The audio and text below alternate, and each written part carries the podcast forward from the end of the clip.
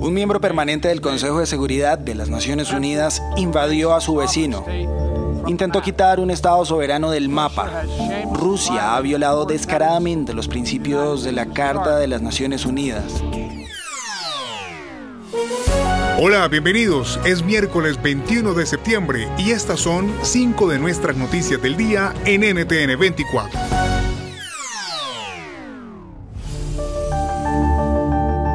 Escuchaban al presidente de Estados Unidos Joe Biden en su intervención hoy en la segunda jornada de la Asamblea General de Naciones Unidas.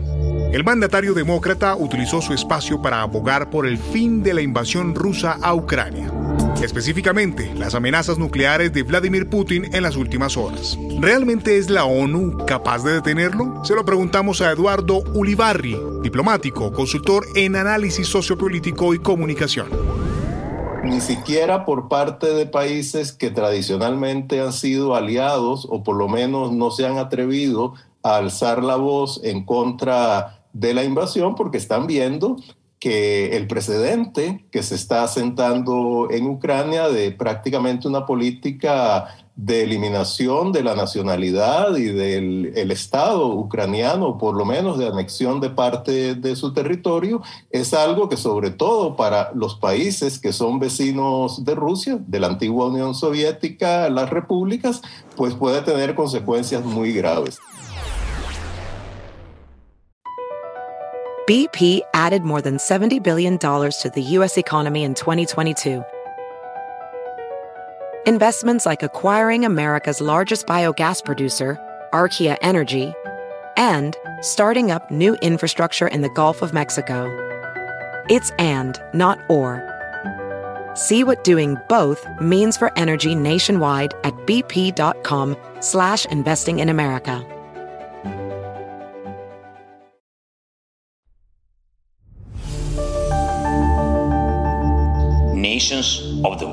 Naciones del mundo. Ucrania quiere la paz. Europa quiere la paz. El mundo quiere la paz. Escuchaban al presidente Volodymyr Zelensky en su intervención virtual en el segundo día de la Asamblea General de las Naciones Unidas. Y es que en un intento por revertir el curso de la guerra en Ucrania, el presidente ruso movilizó hoy a 300.000 reservistas. ¿Qué hay detrás del anuncio y cómo ha sido recibido por la sociedad de este país? Lo analizamos con Gabriela Rosa, es analista, investigadora en la Asociación de Control de Armas aquí hay, aquí hay un toque de, claramente de desesperación. Eh, el presidente Putin ha tenido que hacer esta decisión ya hace varios meses. La, milicia de Rusia ahora mismo en Ucrania no tiene los suficientes hombres gracias a las pérdidas que han sufrido, a lo que Ucrania tiene un país esencialmente ya completamente movilizado. Eh, ya sabemos que esos números en, las etapas iniciales de la guerra de 200.000 no, e, claramente no eran suficientes para... Eh, para verdaderamente lograr los objetivos políticos del presidente Putin. La Administración de Alimentos y Medicamentos de Estados Unidos calificó como extremadamente peligroso un nuevo reto en redes sociales llamado Sleepy Chicken o el pollo somnoliento. Se trata de cocinar pollo en medicamentos, un nuevo desafío de TikTok que se ha popularizado. Desde Washington, María Molina nos da el detalle. La FDA está alertando de los riesgos de un reto tan extraño como peligroso en TikTok, cocinar pollo en medicamentos para el resfriado o la gripa. Un reto que se ha popularizado en redes sociales, especialmente como digo en TikTok. Según los expertos, la receta hace que se cambie la forma como se perciben las cosas, pero sobre todo supone un riesgo tremendo para la salud, en especial porque puede dañar los pulmones. La FDA hace un llamado de alerta ante el aumento de adolescentes que están haciendo este reto.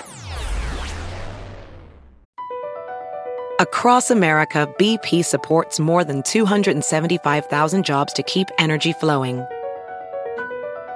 Jobs like updating turbines at one of our Indiana wind farms and producing more oil and gas with fewer operational emissions in the Gulf of Mexico.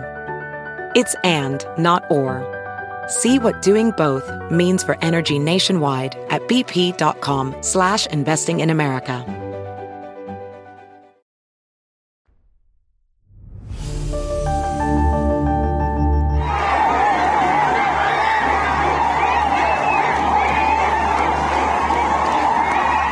Escuchaban parte de lo que ocurría en una iglesia de Nicaragua, hasta donde llegó la policía del régimen de Daniel Ortega para, según denuncian las personas presentes, asediar la celebración religiosa. Tras los abucheos, la respuesta de los funcionarios fue importar una, entre comillas, casa por cárcel a las figuras de los santos Jerónimo y Miguel de Arcángel, patrono de Masaya. Ahora las imágenes deberán permanecer recluidas en sus iglesias, dicen por razones de seguridad pública. Esto retrata el sacerdote en el exilio Rafael Bermúdez. Cuando una persona tiene definido un camino distinto al que ellos quieren que la gente siga, entonces es una oposición. Aquí no es tanto, digamos, demostración de fe para ellos. Aquí es que quieren que la persona siga la línea que ellos están trazando. Entonces, cuando la persona comienza a pensar, esa es una amenaza imperdonable que está, digamos, lógicamente siendo para ellos un peligro rotundo. Y el cierre. Hoy conversamos con una de las voces en Estados Unidos más conocidas en la atención y acogida de migrantes que llegan cruzando la frontera sur. ¿Cómo ve el momento que vive el país la hermana Norma Pimentel, activista conocida como la monja o el ángel de los migrantes, una de las mujeres destacadas por la revista Time por su trabajo durante más de cuatro décadas?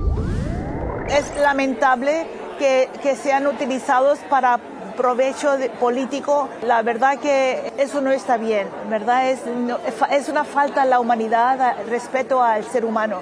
Pero para mí la respuesta que están dando las ciudades donde están llegando es admirable, es hermoso ver que el pueblo americano les recibe y busca la forma de que estas personas, estas familias lleguen y se les reciba, les están dando alojamiento y ayuda. BP added more than $70 billion to the U.S. economy in 2022 by making investments from coast to coast.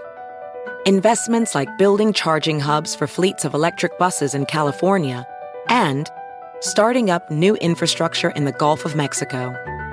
It's and, not or. See what doing both means for energy nationwide at bp.com slash investing in America.